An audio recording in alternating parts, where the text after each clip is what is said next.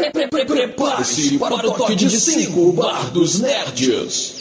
5, 4, 3, 2, 1.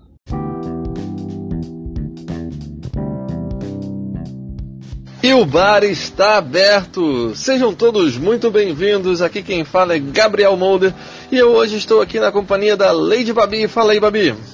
Olá, olá, meus amores. Agora eu tô fofinha, né? Porque há cinco minutos atrás. É, coisas que só acontecem para quem assiste ao vivo, né? Depois editado a gente dá um jeito de, de cortar isso e ficar só a parte boa, né? Sim. Muito bem! Hoje nós vamos falar. É, não sei se eu digo novamente, porque já andamos explorando um pouco esse diretor por aqui, mas na verdade andamos explorando o filme desse diretor. Hoje vamos falar sobre Bong Joon-ho, aquele famoso diretor sul-coreano que ganhou o Oscar recentemente por Parasita, de melhor filme, melhor diretor, melhor filme internacional e melhor melhor roteiro, não é isso? O Parasita? Isso. É, ele ganhou melhor roteiro, melhor diretor, melhor filme internacional e melhor filme. Pois é. E aí nós resolvemos então fazer uma anatomia do Bong Joon-ho. Não, talvez não tão assim a fundo, mas hoje vamos falar um pouquinho mais dele tentar entender de qual contexto ele está vindo e por que que esse filme é, obteve tanto sucesso. Na verdade, porque o diretor, né, no caso, tem obtido tanto sucesso. A tarefa com certeza não é fácil, mas é por isso que temos aqui uma especialista em doramas e uma especialista em cultura sul-coreana, não é isso, Babi? nem tanto, nem tanto, mas assim, o que eu sei, eu tô aqui pra gente discutir e a gente tentar dar um panorama, porque eu acho que basicamente foram dois contextos que transformaram o, o, sucesso de Parasita no que ele é hoje, sabe? Uhum. Então, acho que a gente tem que desvendar um pouco isso, falar sobre, desmistificar um pouco isso, pra gente entender quem é o Bong Joon-ho e da onde que ele surgiu e todo esse contexto todo, né? Uhum. Beleza, então vamos começar aí por esse contexto da, da Coreia do Sul, porque a gente veio é, ouvindo muita coisa, principalmente nesse momento que o, que o filme Parasita é, vai obtendo muito sucesso, e a gente veio ouvindo coisas como que lá o governo é, financia bastante as produções artísticas, né, principalmente de TV e de, é, e de cinema, mas também já há alguns anos a gente vem sabendo de muita coisa produzida na Coreia, como é o fenômeno do K-pop e também da, das novelas coreanas, né, os famosos é, doramas. Né? O que está acontecendo por lá, o Babi? Por que, que, a gente tem ouvido falar tanto assim do, da Coreia do Sul que antes a gente não, é, não ouvia falar? O que, que a gente pode levantar sobre isso? Ok. Ah, primeiro, eu queria saber se alguém aqui sabe o que é o movimento K-pop. Definitivamente o que é o movimento K-pop. Você sabe, Volter? Uh, então, a única coisa que eu sei é que K-pop eu chamo daquelas bandas que são imitam tipo Spice Girls, é, NSYNC e coisas desse tipo. São é, boy bands ou girl bands que cantam música pop, dançam muito bem e fazem muito sucesso com produções artísticas muito grandes. É, isso é uma parte do K-pop. Hum. Pode, pode ser bem engraçado, porque assim, o K-pop para algumas pessoas é só um estilo musical que adolescente hoje em dia ouve, mas não uhum. necessariamente. O K-pop ele virou um movimento. Então, é K-pop tanto o BTS e todo esse, esse jeito de ouvir música novo agora. Como o K-pop, é, é, alguém consome K-pop quando eles usam, por exemplo, a, os produtos de maquiagem dos coreanos, que eles têm um nome próprio, que é K-Beauty. É, também faz parte do movimento K-pop os doramas, que eu tanto falo aqui às vezes e, encho o saco dos meninos, que é como se fossem as novelas é, coreanas, mas elas têm um, um, elas têm um formato diferente das novelas que a gente conhece aqui no Brasil. Enquanto aqui no Brasil a gente tem novelas que a gente acompanha por seis meses, a Coreia ela tem um, um tipo de novela um pouco mais rápida, que são como se fossem minisséries. São é, séries de 16 episódios, elas contam uma história ali e elas fecham e acabou.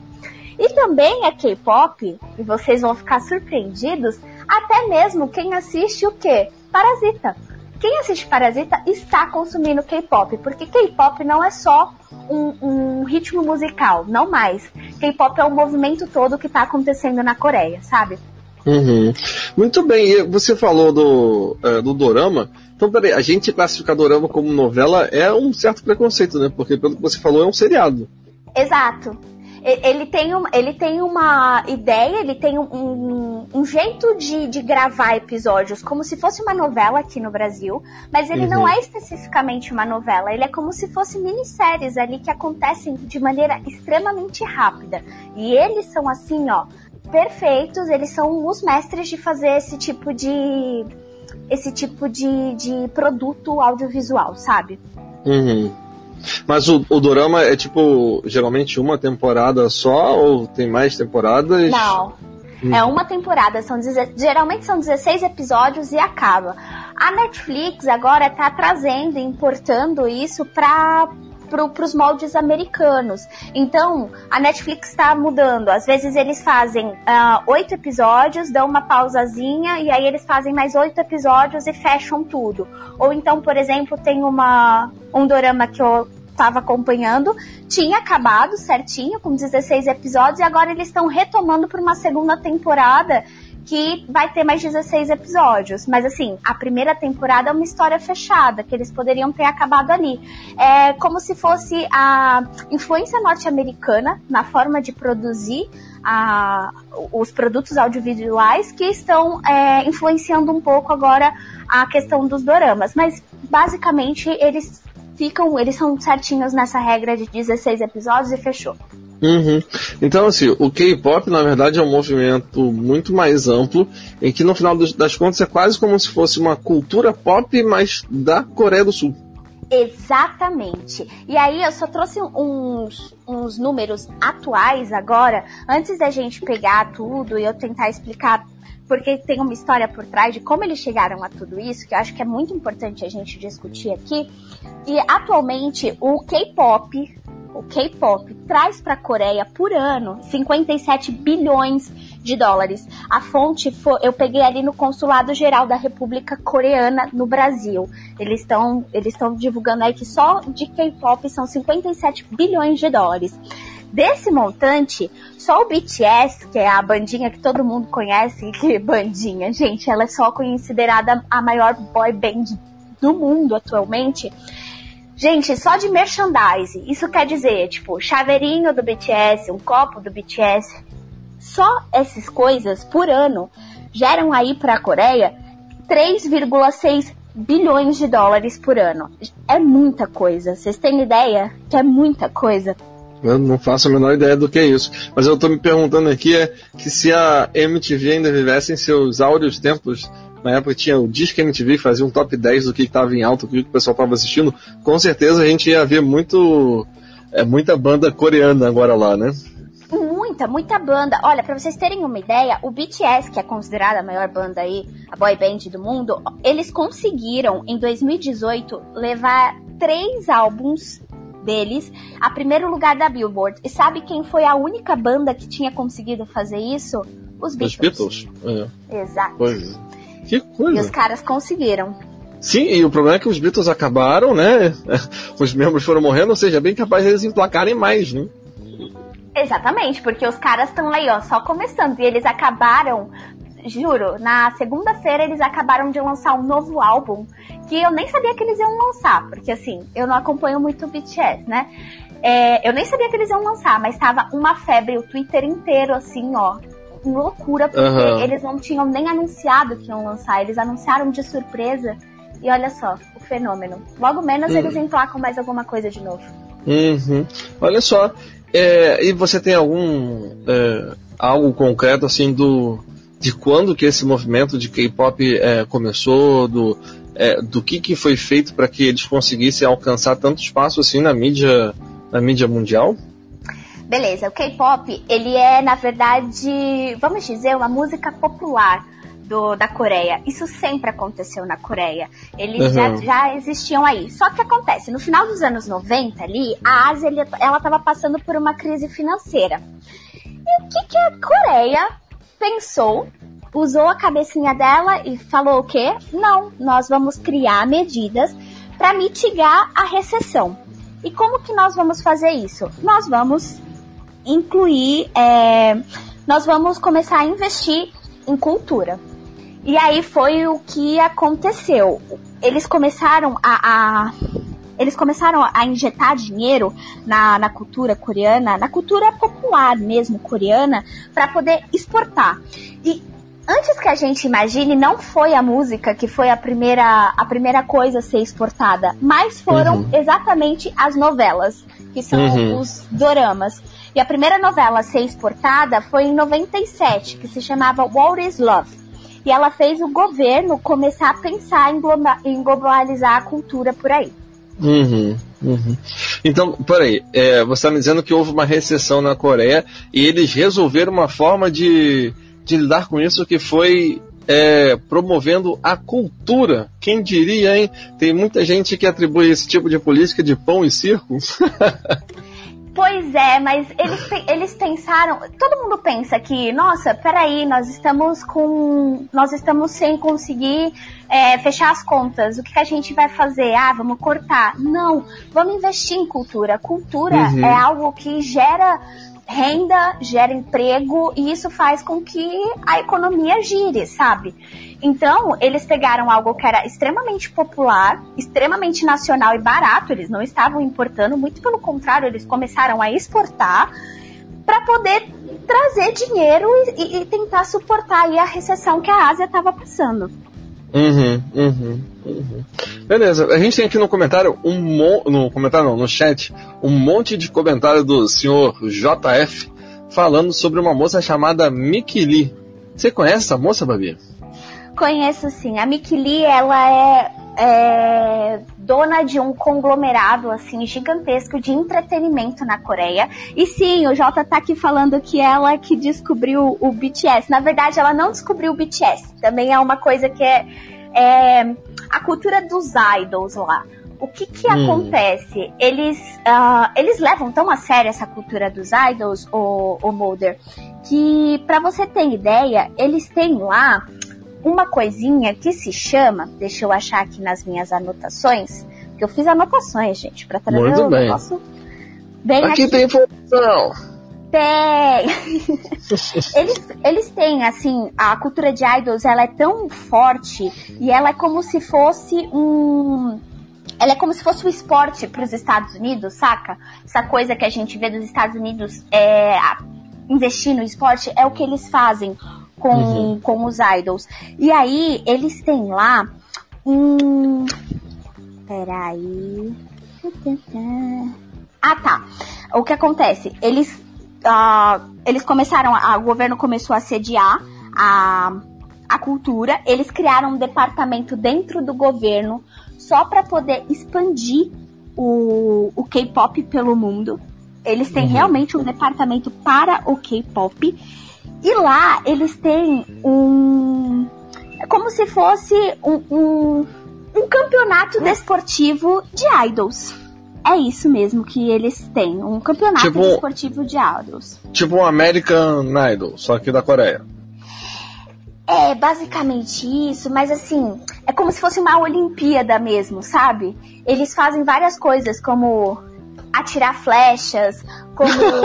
é sério, eles fazem isso e eles são idols.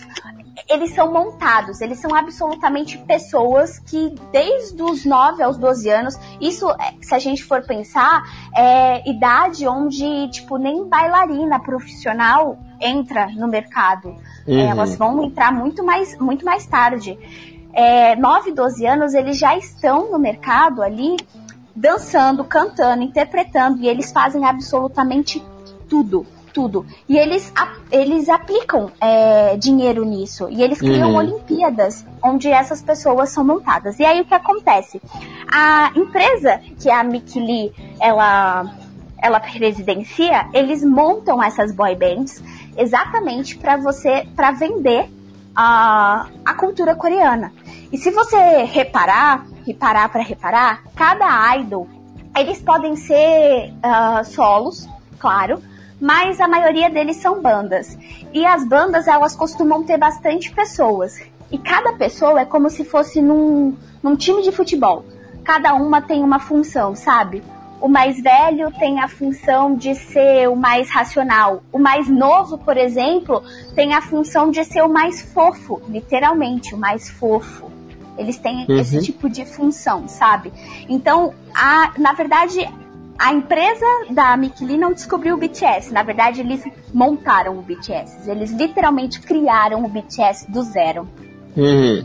Uhum. Mas é como se é, fosse uma fórmula importada, né? Porque é, se você for pensar na época das Spice Girls, também tinha Baby Spice, tinha Spice esportista, tinha não sei o quê, cada uma com uma personalidade, né? É, marcante ou bem, bem fechada ali e quase que funcionava como uma estratégia de marketing para chegar nesses tantos públicos diferentes, né? Sim, e se você for pensar, era também uma forma de você exportar um estilo de vida americano quando acontece o contrário. Agora eles exportam um estilo de vida sul-coreano. Uhum, Isso funciona uhum. e vende extremamente bem. Pois é, eu, na verdade eu, é, é, estranho isso, porque eles conseguiram encontrar uma forma de formatar é, a cultura coreana da mesma forma como os Estados Unidos talvez tenha é, formatado a cultura deles, né? Do que se fala o American Way of Life que a gente tanto é, importou, né? Exatamente. E aí, uh, o que acontece? Eles, além de criarem, uh, o governo aí, além de criar toda, injetar dinheiro, tanto assim, e também ter os, as empresas de entretenimento que também tá aí fomentando tudo isso, o que acontece? O governo ele começou a criar proteções dos interesses dos idols e de toda a, a cultura a cultura coreana. Eles construíram uhum. estádios, eles investiram em hologramas, os cinemas estabeleceram um incentivo aos filmes nacionais. A própria Mick Lee, ela tem uma rede de cinemas onde ela tem uma onde ela começou a investir aí no cinema independente, a colocar filmes de cinema independente e nacionais na, na rede de cinema dela para poder é, popularizar cada vez mais a própria cultura dentro do próprio país. E isso a gente tem que pensar que estava acontecendo dentro da Coreia, antes de se tornar, expandir e se tornar o que é hoje, sabe? Uhum, uhum. Mas essas coisas todas que fazem sucesso aqui pra gente, elas começam fazendo sucesso lá né? Essas bandas do K-pop, elas fazem muito sucesso lá dentro também.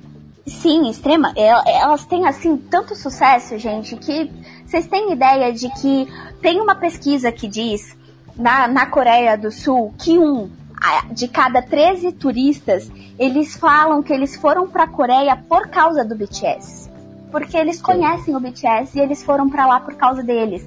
Então, tipo, lá eles são um sucesso absurdo. Para você uhum. ter uma ideia do sucesso, e aí a gente entra em outra em outro ponto que quando um governo investe em cultura, o país ele ganha influência. Ele ganha tanta influência que o maior grupo de K-pop feminino da Coreia do Sul, ele foi parar, sabe aonde? Na Coreia do Norte. Por quê? Porque o, o, ditador da Coreia do Norte é fã do, Heavy, do Red Velvet, que é o nome do grupo. E ele, é verdade, ele cancelou absolutamente todos os compromissos oficiais dele para poder ir no show do Red Velvet. É uma coisa isso... muito louca. Sim, eu ia falar agora, isso faz algum sentido? Nenhum! Não faz sentido nenhum! Caramba! Mas assim, é incrível o quanto um movimento cultural ele uhum. ganhou tanto prestígio que ele mexe com a política. Outro caso muito muito emblemático lá para a Coreia do Sul foi de uma idol, que ela é integrante de, de uma banda lá, e ela, ela é tailandesa. E o Japão não, não é, reconhece a Tailândia como um país independente. E aí, na corrida presidencial na Tailândia, isso foi discussão. E os três candidatos à presidência tiveram que comentar sobre esse sobre esse episódio, porque a, a, menina, a Idol, ela teve que pedir desculpas aos fãs por ela ter, tipo, levantado a bandeira da Tailândia é, querendo defender o país dela e tal. E isso foi assim absurdo. E aí os três os três presidentes, né, os três é, líderes à corrida presidencial, foram lá se, se colocar a favor da, da cantora e tiveram que falar sobre isso no, durante os debates da corrida presidencial. E a presidente, a mulher que foi eleita para ser presidente da Tailândia, em seu discurso de posse, comentou sobre esse, esse assunto novamente, para você ter uma ideia de como isso mexeu com as estruturas do mundo todo. Uhum, uhum. Pois é, olha só que interessante, né? Então, assim, é, é, no final das contas, é um movimento que começou para tirar o país de uma recessão e que só trouxe bonança para esse país e tornou ele muito conhecido mundialmente e conhecido por um ponto que talvez ele ainda não não fosse conhecido, né? Porque quando a gente pensa em Coreia do Sul, a gente pensa muito em tecnologia, né? Em é, eletrônicos. E aí, de repente começamos a conhecer a Coreia do Sul também por causa da sua cultura. Exatamente. Ah, e lembrando também que o cinema coreano ele teve ali em 2011 uma mãozinha também, que foi quando a Fox, que é uma, é uma produtora americana, passou a investir diretamente no cinema local coreano. Então, ah, já ali em 2011, os olhinhos do mundo estavam voltados para a cultura coreana. Então não é de hoje. Hoje a gente vê um reflexo de tudo o que eles investiram há muito tempo atrás, sabe? Uhum, uhum, sim, essas coisas são, acontecem a longo prazo, né? Isso que vale muito a pena ressaltar, né? No final das contas, é, não cabe o investimento agora para você colher os frutos ano que vem, né? Isso vai sendo colhendo ao longo dos anos e talvez só uma outra geração é que vai começar a colher os frutos daquilo que foi investido lá atrás, né? E é curioso porque é, há uma participação muito grande do Estado nessa questão toda do, é, do K-pop, né? A gente sempre ouve falar isso que o financiamento deles lá é grande para essas questões artísticas, né? É, e assim, o governo ele já está num outro patamar de investimento. É, se o pessoal aqui no Brasil não sabe, a, o governo coreano, é, por meio de uma fundação aqui no Brasil, eles oferecem bolsas para brasileiros irem para a Coreia para aprender coreano lá e fomentar a cultura deles em outros lugares do mundo. Gente, Olha, vocês terem é muito legal. E para vocês terem ideia, a, a Coreia e todo esse movimento aí do, do K-pop pelo mundo todo é tão expressivo e mexe não só com, tipo, tá gerando emprego por meio do entretenimento, tá gerando emprego por meio da venda de, de souvenirs, de um monte de coisa, mas também o turismo. Como eu falei, uma a cada 13 turistas vão para a Coreia por causa do BTS. E se vocês pensarem de, de 90 até da década de 90 até hoje, o turismo na, na Coreia cresceu três vezes mais do que era antigamente. Uhum, pois é. Tá vendo só? O que, que a força da política pode fazer pelo, é, pelo país ou pela cultura do país, né? Muito bem. Enquanto isso, a gente tem aqui no, no Brasil a Lei Rouanet, que é tão, tão criticada, né? E no final das contas, a Lei Rouanet, na verdade, só, é, só faz com que o Estado participe menos, de uma certa forma, da cultura, porque o que ela traz é o incentivo de empresas privadas à cultura, com a, com a chance de diminuir um pouco dos impostos que a empresa privada precisa pagar, né? Então, e, enfim, né, o pessoal critica muito isso, achando que gente, o, o governo está dando, está desperdiçando é, dinheiro, né? Então é curioso todas essas diferentes, essas diferentes visões, né? E um retorno muito positivo que a gente tem visto no final das contas lá da, é, da Coreia do Sul. Né?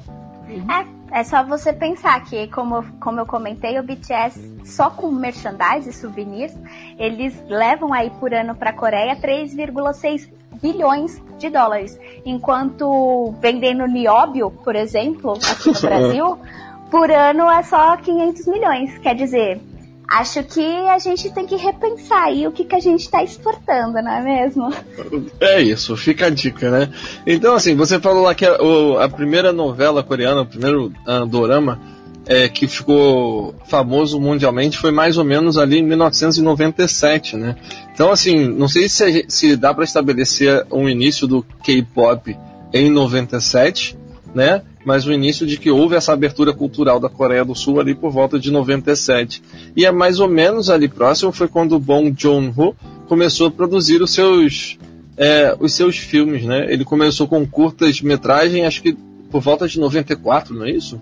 Exatamente. É, mais ou menos, mais ou menos por aí. Ou seja, no momento que ele surge, ele obviamente vai se beneficiar de tantos olhos sendo voltados assim para as produções culturais da, da Coreia. Mas agora, o que eu achei curioso, Babi, é, e que eu não tinha ideia é sobre a formação acadêmica desse grande diretor, do Bong Joon-ho.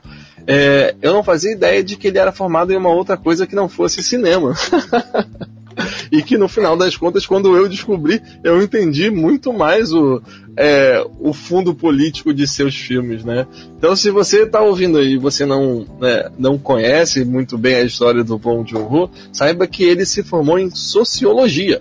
Ele é formado, na, o ensino superior dele tem é, formação em sociologia, né? Apesar dele vir de uma fa, é, família artística, parece que o pai dele era é, é, um designer, né? E o avô era um, um escritor. Ele acabou seguindo a, carreira na sociologia. Entretanto, me parece que não foi para frente a carreira dele como sociólogo, né? porque o que se diz é que lá na faculdade ele fazia parte do clube de cinema e que ele era apaixonado por, por filmes. E logo que saiu da faculdade, ele logo é, veio fazer cursos na Academia de Cinema Sul-Coreana, né? E foi assim que ele foi ingressar na, na vida de, é, de cineasta, né? Então, diga. Olha, uma como como os doramas também ensinam muito a gente sobre a cultura coreana realmente. Tem um, um dorama que eu tenho que eu estou assistindo com a Lele, que se chama Primeira Vez Amor. É da Netflix, tá lá, é só vocês assistirem 16 episódiozinhos tranquilinho, tá? E nesse, nesse dorama, a gente acompanha um grupo de amigos ali que estão vivendo seus problemas e eles fazem faculdade mesmo. E lá eles também têm um clube de cinema. É muito, é muito interessante porque o clube de cinema, ele não é fechado às pessoas que estudam cinema.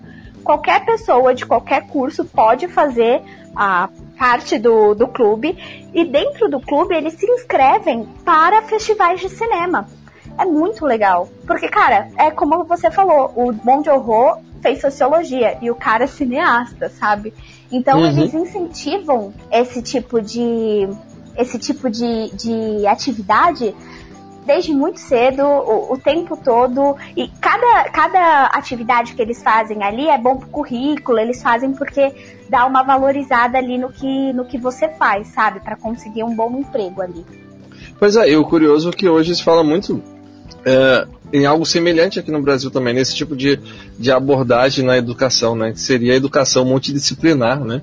Então é interessante ver como que talvez o, o, a visão dele da sociologia influencia muito na forma dele de escrever os roteiros ou de como pensar é, o cinema dele, né? E, e através dos filmes dele a gente foi descobrindo outras coisas, né? Que no, no final das contas a Coreia do Sul pode ser muito parecida com o Brasil também, né? Muito do que ele coloca no filme a gente vê aqui no Brasil, né? Que a Coreia também é um país com uma desigualdade muito grande, assim como como o nosso, né? Isso é, é bem, bem interessante, né? Uhum. Bom, eu acho que essa é a primeira parte do que possibilitou Parasita ser o que é hoje, o sucesso que é hoje, que é a contextualização do que é a cultura sul-coreana e por que que ela explodiu o mundo desse jeito. Eu acho que agora é a gente entrar mesmo nos filmes do Bong Joon-ho e falar um pouquinho sobre as campanhas, exatamente falar sobre como foi a campanha do, do Parasita aí na, na, na, na época de premiação e, e, como que isso influenciou também a, a Parasita quebrar uma barreira grandíssima, né? Uhum, beleza. O que, que te chama a atenção, então, aí no, nos filmes que ele foi, é, foi fazendo? No que você pesquisou, no que você leu? Beleza, ó, é, o Bom de Horror ele começa mesmo, como você falou, ali em 94. Ele vai, vai fazendo curtas e tal, os filmes com um pouco menos expressão, é, que a gente não tem tanto conhecimento assim. Mas ele começa a crescer ali no ano 2000, que é quando ele vai e, e lança o primeiro filme grande que a gente tem até é, dublado aqui no Brasil e tal, que é O Cão que Ladra Não Morde. Foi em 2000. Só que aí em 2003 é que ele vem com memória de um, memórias de um assassino. que já começa a fazer ligação aí com a, a realidade dele aqui. O Parasita, ele foi a quinta parceria do Bom de Horror com o Tom Quinn. O Tom Quinn, ele é, um do, é dono de uma produtora, de uma distribuidora, na verdade, de filmes, que é a Neon, que foi a distribuidora do Parasita aí em, na, na academia em, dois, em desculpa, nos Estados. Unidos em 2019. Uhum. E o Tom Quinn, ele conhece o Bom de Horror exatamente em memória de uma, Memórias de um Assassino, em 2003. Então, eles têm aí, ó, uma caminhada muito, muito grande e ele já estava despontando, chamando atenção aí o, o, com um filme que é sul-coreano, né? Uhum, Logo depois, uhum. em 2006, ele vem com O Hospedeiro, e depois, em 2008, com Tóquio. Outro filme que também teve aí um, um burburinho foi o Mother, A Busca pela Verdade, em 2019. Mas acho que o, o maior filme até o momento do Bom de Horror tinha sido O Expresso do Amanhã, de 2013. Eu uhum. acho que a maioria das pessoas assistiu esse filme. É, e é, eu acho que a gente sente bem a veia de sociólogo dele nesse filme, você não acha? Sim. Eu acho que sim, né? Mas ao mesmo tempo é curioso porque é, você tem um tema aí no Expresso da Manhã que bate com as críticas também feitas no, é, no Parasita, mas é, foi apenas por causa de Parasita que eu fiquei sabendo que ele havia feito esse filme, porque tem uma linguagem muito diferente, né? É um filme de ficção científica, é um filme e é um filme bem hollywoodiano, o Expresso do Amanhã, né? É, ele, ele tem bem essa temática e a linguagem hollywoodiana, além de ser também um filme que é falado em inglês. Então a gente não tinha muito essa ideia, né? E aí vem o Okja, de 2017, que foi feito pela Netflix. Eu acho que você gosta uhum. muito desse filme, não é? Quem, eu? É. Não, eu nem vi esse filme. Você não viu o Okja? Eu achei não, que você tinha visto. Não, eu ainda não consegui ver esse filme. Ah, então, mas me falaram que ele é muito bom. E pois se você é. reparar, a, a atriz que faz a, a mulher lá que vai falar com o, o, o vagão inferior é a mesma ah. do filme de Okja. Ele deve curtir bastante essa atriz, não?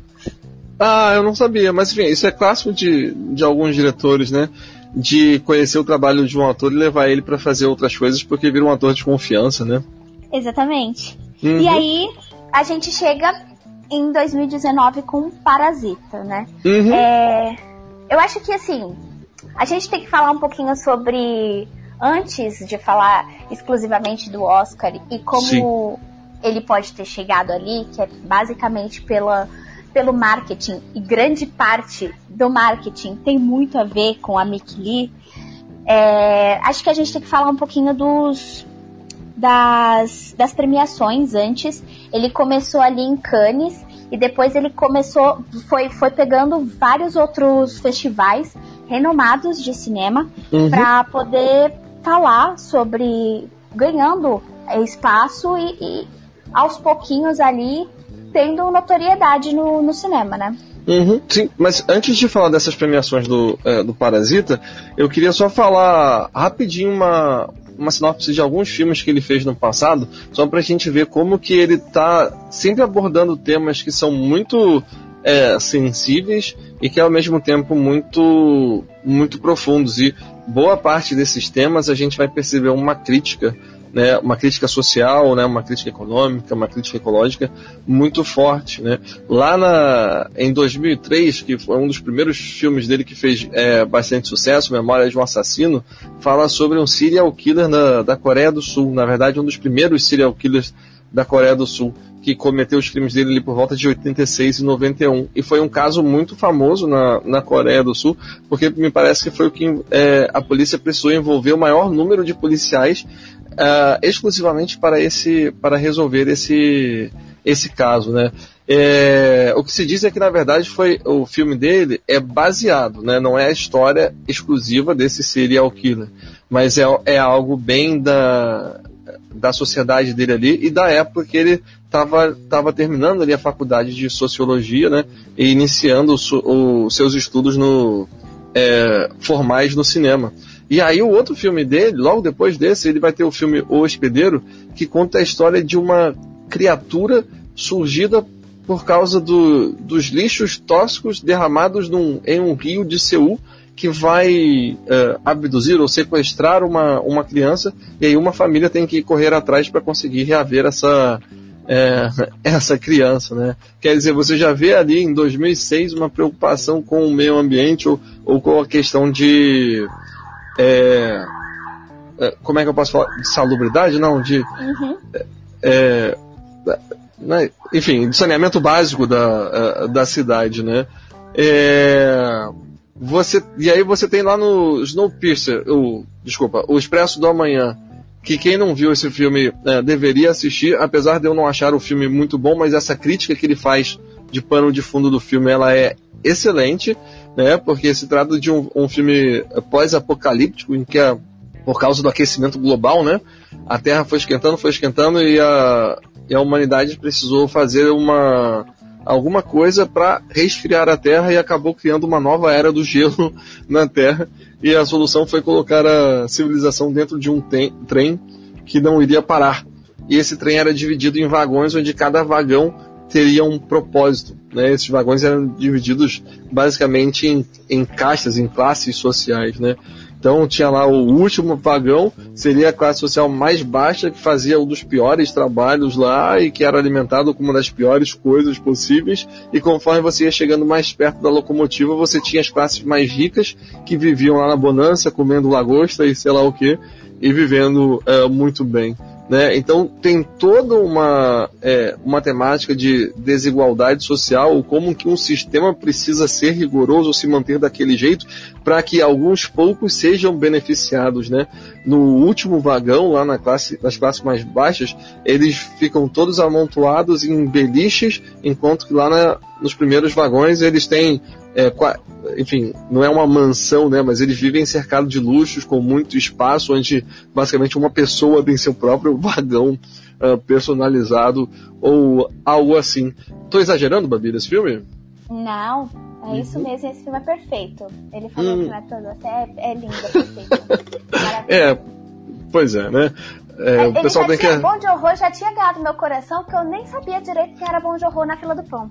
Exatamente.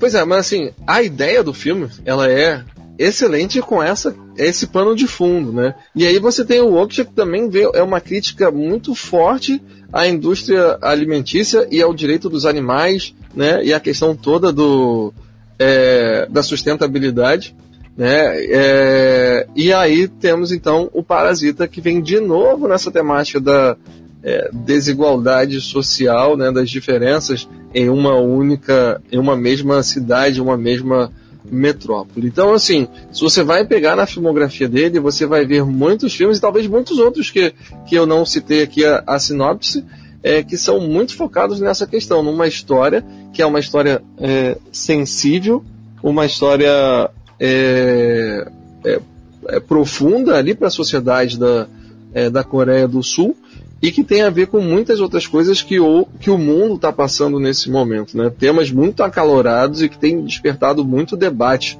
é, atualmente. Né?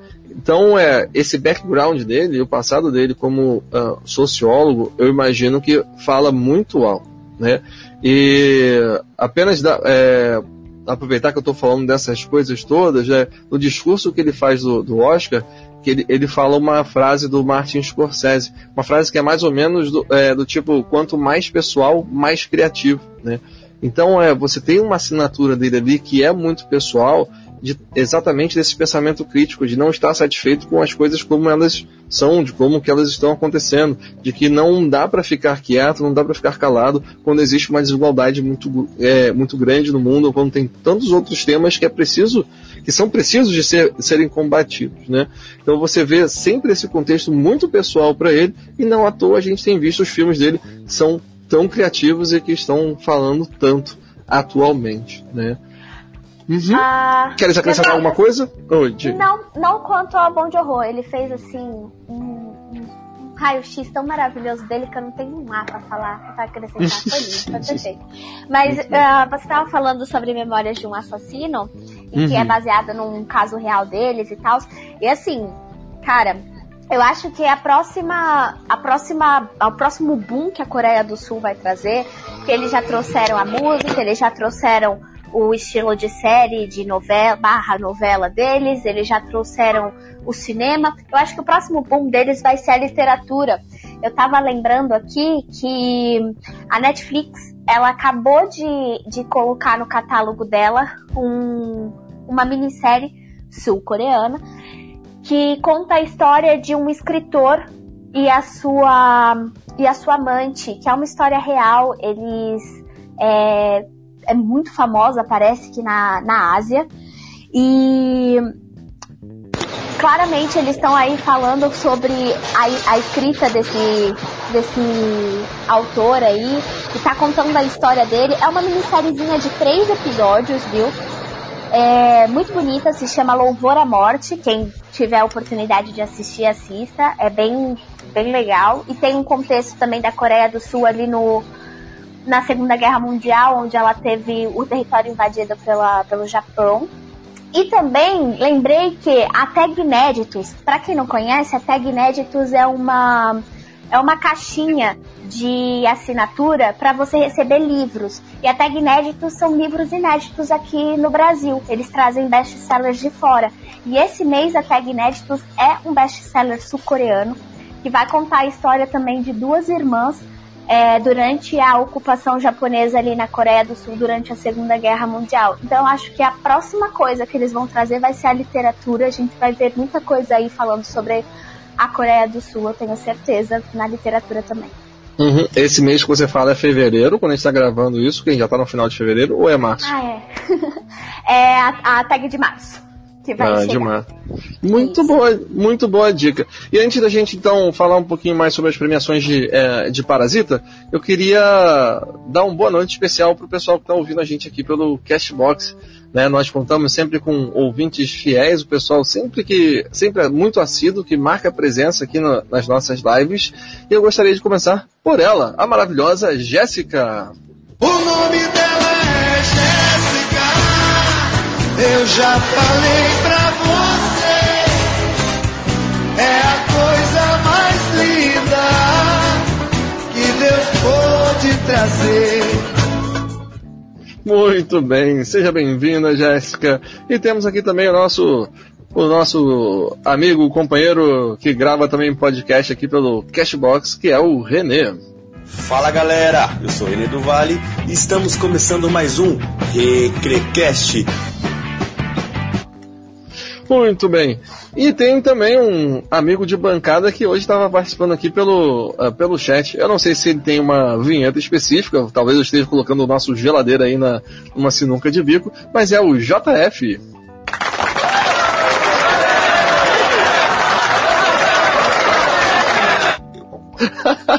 Se saiu muito bem, geladeira, muito bom. É isso aí. E para quem não sabe, nós estamos ao vivo aqui no Cashbox toda segunda e quarta às 10 horas da noite. Contamos sempre com a, é, com a edição maravilhosa do nosso colega Geladeira, que está sempre aqui também gravando os episódios do, do podcast. Será que o Geladeira tem vinheta? E morreu. Muito bem. Então é isso. Segunda e quarta estamos aqui no Cashbox às 22 horas, às 10 horas da noite. Se você perdeu algum de nossos programas ao vivo, você pode assinar o feed do Bar dos Nerds ou ir direto no nosso site www.bardosnerds.com. Hum, temos também o nosso grupo do Telegram. Diz aí, geladeira, coloca no, no chat para eu poder falar no nosso grupo do Telegram. Tum, tum, tum. Bom, depois eu falo então. Ele vai botar lá no nosso chat e depois. Ah, aqui, ó. Ele falou aqui. O nosso grupo do Telegram é t.me barra bar dos nerds 1. E aí você é acompanha mesmo, lá. É? você acompanha lá as nossas novidades e tudo que o pessoal tem comentado sobre os nossos episódios aqui no Bar dos Nerds. Muito bem, espero não ter esquecido nada. Se eu esqueci, no finalzinho dou mais um, mais um recadinho aí para vocês. Então, Babi, vamos falar aí do, do Parasita. Não foi só o Oscar que ele ganhou, na verdade ele ganhou basicamente tudo o que ele disputou, né? Não, tudo. Ele passou uhum. por Cannes, ele passou por Toronto, ele passou pelos circuitos em Los Angeles ali. que é o circuito dos críticos dos Estados Unidos. O, ele, ele passou por absolutamente tudo e foi levando. E assim, uhum. Grande parte do, do sucesso que o Parasita fez e que proporcionou ele a chegar no, no mais aclamado prêmio mesmo, que hoje a gente acha que é o mais aclamado, apesar de acho que Cannes ser maior, mas ainda assim uhum. é o que uhum. tem mais visibilidade, que é o prêmio do Oscar, é, foi o boca a boca. Uhum. Parasita saía assim, ó, das, das premiações aclamadíssimo. E era um crítico falando pro outro, que falava pro outro, que falava pro outro. E isso foi muito importante aí pra, pra campanha do Oscar para chegar aonde ele chegou. Uhum. Pois é, então assim, o, ele ganhou o prêmio em Cannes, que é, podemos estabelecer como o prêmio mais importante do cinema, é, inclusive alguns cineastas americanos, dentre eles o Scorsese, falam que preferem muito mais ganhar o Cannes do que a Palma de Ouro, né? Que é o prêmio de Cannes, do que ganhar o Oscar. E por uma questão muito simples, é que Cannes é um festival internacional de cinema. Enquanto que o Oscar, apesar de ser inter internacional, ele não é tão internacional assim, né? Acaba que o Parasita ganhou muito destaque por ter ganho o Oscar, porque foi o primeiro filme de língua não inglesa que conseguiu vencer melhor filme no Oscar, né?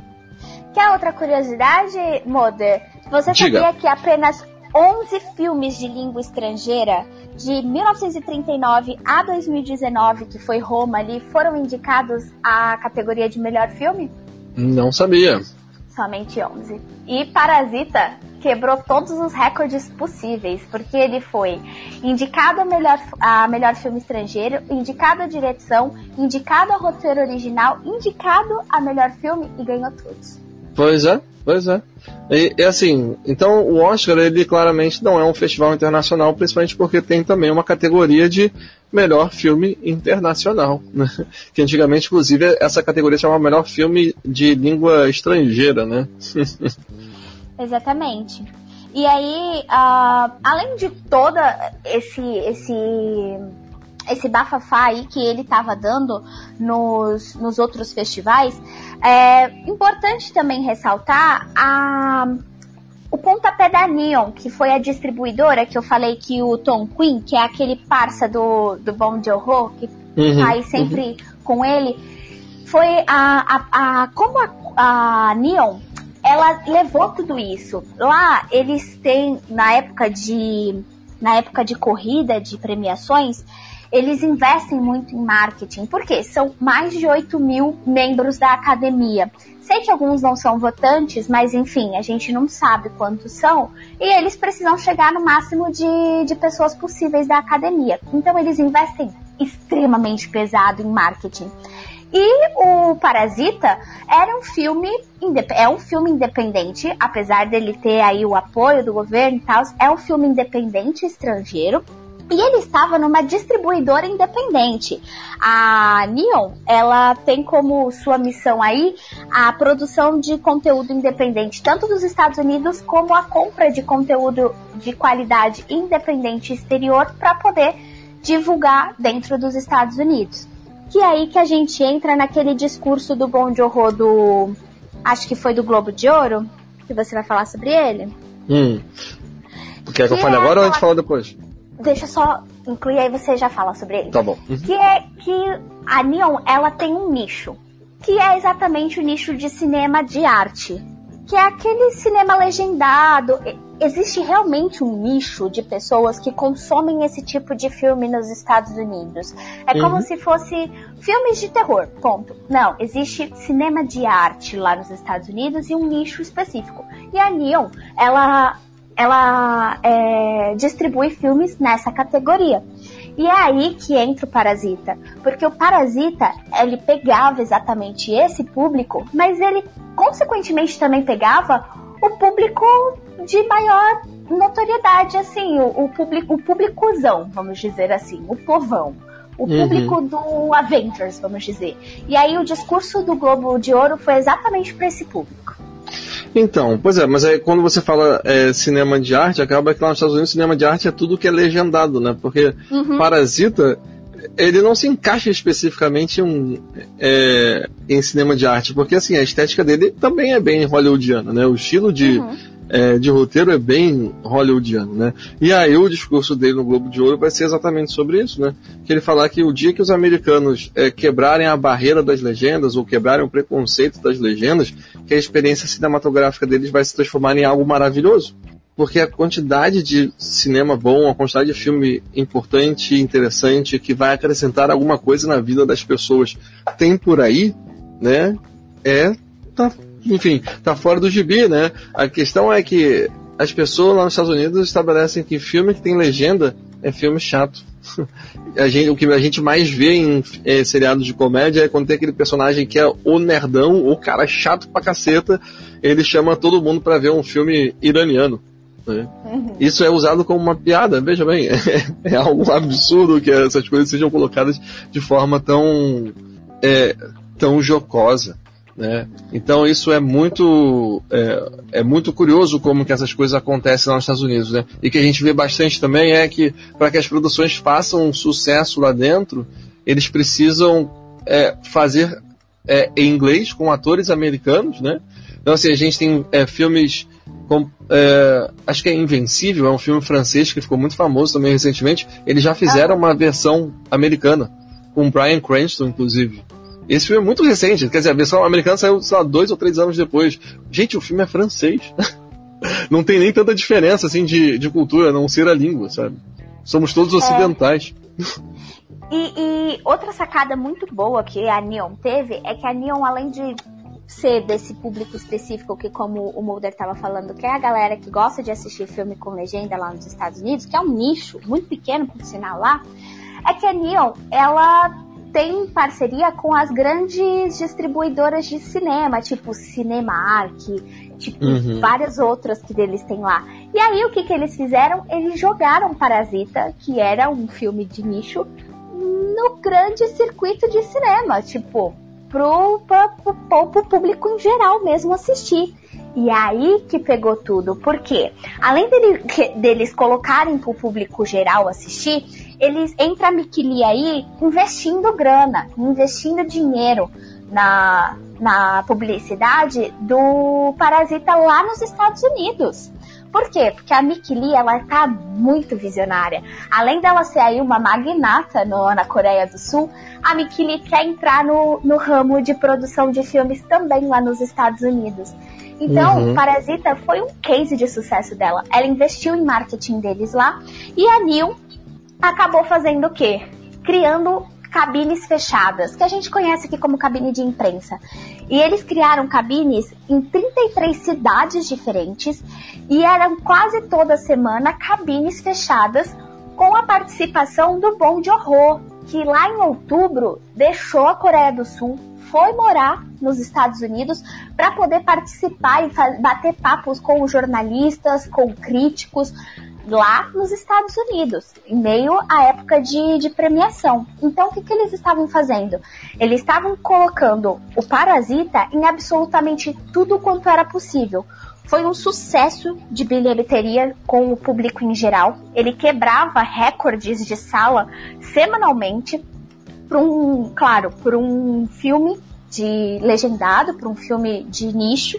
Ele, ele quebrou assim diversos recordes o que acontecia? Os jornalistas iam para as cabines de imprensa, os críticos iam para as cabines de imprensa ter contato direto com o diretor, assistir esse filme.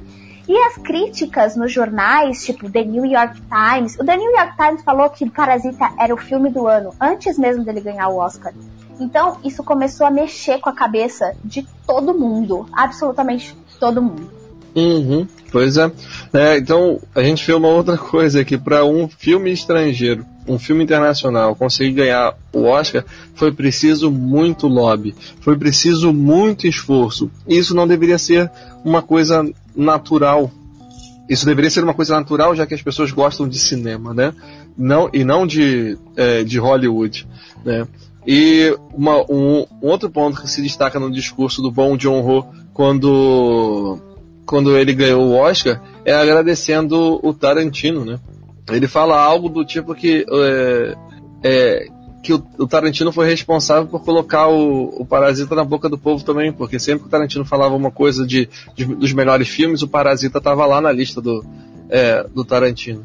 Né? É, então isso é, é curioso porque um filme bom deveria se falar por, por si só, né? Deveria ter um mercado natural, entretanto, eles são muito fechados lá e é preciso muito lobby, é preciso muito esforço para que algo seja algo de fora seja conhecido lá dentro, né? Não, totalmente. Para você ter ideia de que o diretor teve que sair do país dele para poder morar por um tempo ali no outro país para poder conseguir ah, para conseguir ter, ter visibilidade e tal.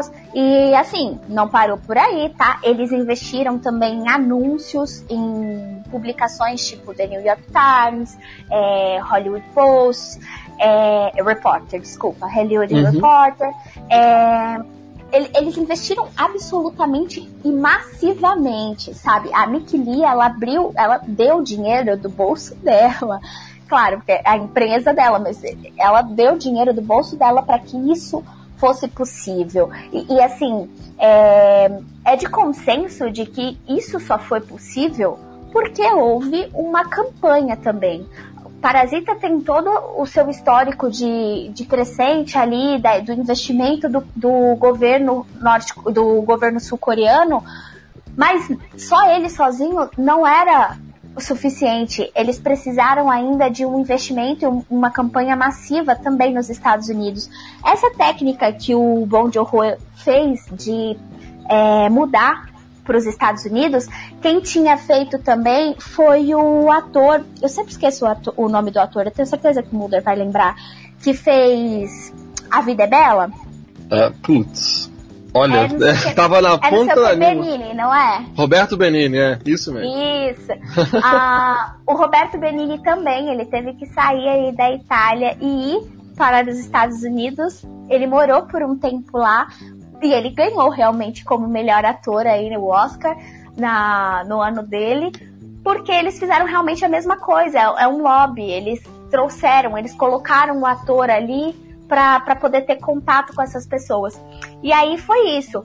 As cabines, a, o marketing, a, a, crítica totalmente enlouquecida, o uhum. público uhum. em geral com um filme de nicho totalmente enlouquecido. Isso começou a chamar a atenção da academia e isso definitivamente eles colocaram, teve que quebrar uma barreira que estava há anos e anos, desde a, anos e anos não, desde a fundação do Oscar estava aí, que era a barreira de que tem uma categoria para filme estrangeiro, então filme estrangeiro não pode ganhar melhor filme. E eu acho que é um paradigma que se quebrou e, e renovou tudo, sabe? Parasita uhum. e o, a, o cinema sul-coreano, a, a cultura sul-coreana, eles estão reinventando a nossa forma de consumir e criar cultura, acho que hoje em dia.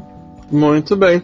Aproveitando aqui, o nosso colega Adevaldo Ribeiro acabou de seguir a gente. Muito obrigado, Adevaldo Ribeiro. Espero que você continue acompanhando a gente por aqui. Ele também escreveu aqui, Babi. Belo trabalho. Eu não sei se foi pro bom John Ho que ele escreveu ou se foi pra gente. De qualquer forma, foi merecido nos dois casos. concordo, concordo. Uhum. Muito bem, Babi. Eu acho que a gente já está caminhando aqui para uh, é, os finalmente, né? Abordamos aqui o contexto da, uh, da Coreia do Sul e o surgimento desse grande cineasta que é o Bong Joon-ho. Você tem mais alguma coisa para que você gostaria de falar que a gente ainda não conseguiu abordar? Não, acho que é isso. Eu acho que eu, eu espero que eu e o Mulder tenhamos aí em uma hora dado um panorama muito bom para vocês entenderem o que, que, foi isso, o que está sendo o movimento K-pop, porque acho que muita gente ainda está olhando e falando, gente, o que está acontecendo? Eu acho que é um, é um panorama. E não que a gente vai entender isso agora. Eu acho que todo movimento cultural que acontece a gente só vai entender depois. Não é, por, não é à toa que a gente estuda romantismo ainda, iluminismo ainda e tantos outros movimentos de séculos e séculos atrás. Então, eu acho que vai entrar para a história e que a gente ainda vai olhar para trás e, e tentar entender, e raciocinar e digerir tudo isso. Mas acho que esse é o pontapé inicial para a gente poder olhar e tentar contextualizar tudo o que está acontecendo e entender, tentar entender pelo menos como chegamos aonde chegamos. Uhum, muito bem. Bom, uh, eu sei que o Parasita veio aí para quebrar alguns paradigmas, mas eu ainda tenho a sensação de que é muito mais fácil um filme internacional, seja ele sul-coreano, ou seja, até mesmo ele brasileiro. Muito mais fácil vencer Cannes do que vencer um Oscar. E aí eu acho que a gente precisa quebrar paradigma também, que seria muito melhor se fosse televisionado a premiação de Cannes do que é, ser televisionado a premiação do, uh, do Oscar. Fica aí de repente a reflexão, né? É, acho que, ô Geladeira, acho que a gente pode terminar então com falando um pouquinho, já que o Adevaldo está chegando aí, acabou de seguir a gente, é que nós temos um programa de financiamento, que são os padrinhos do Bar dos Nerds, né? Acho que o Geladeira tem um jabá aí pronto, se tiver, solta aí. Olha o jabá. Você curte o Bar dos Nerds? Que tal se tornar nosso padrinho? Agora nós temos uma caixinha e a partir de um real, que nem dói no seu bolso, você ajuda a manter o bar aberto. Basta acessar padrim.com.br barra Bar dos Nerds, repetindo padrim com M de Maria.com.br barra Bar dos Nerds e você escolhe o valor e joga as moedinhas pro nosso barman. Então, galera, acesse agora e seja um padrinho do bar você também. É isso aí, galera. Olha o jabá. Muito bem, fica a dica aí também. Babi, muito obrigado por ter participado aqui hoje comigo nesse bar, falando mais sobre o bom John Woo. Espero que você tenha gostado. Manda um beijo aí pra todo mundo. Eu adorei, muito obrigada a vocês e como sempre foi ótimo. Beijo para todo mundo. muito bem. Então é isso. Garçom, a conta. E lembrem-se, vocês ouviram primeiro aqui, na calada, na surdina. Hush, hush.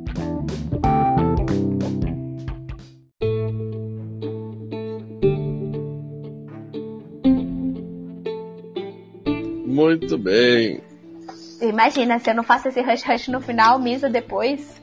É, vai ele vai. Pedir, vai pedir a, a minha carteira no RH. Ou ele pode aparecer na sua casa e puxar o seu pé, o que é mais assustador. Misericórdia. Aquele povo dele, do, do livro dele. Caraca. Escrever. Misericórdia. É pois é. é. Como é que é o nome do livro que ele quer escrever mesmo? Putz. O nome eu não sei, mas que é um roteiro muito louco de um povo muito doido, psicologicamente, não, psiquicamente habilidoso. Uhum. Bem revoltado com a humanidade, uhum. querendo se vingar dos humanos e que escraviza humanos. Não, não só escraviza humanos, é, pois é, geladeira, era deixa. Mas aí eu achei interessante o papo, porque não só o povo escraviza humanos, como também ele consegue convencer os outros animais a entrarem na guerra, não é um papo desse? É, exatamente. E a gente tá esperando por quem? Quem que a gente tá esperando decidir se vai dar certo ou não? As formigas.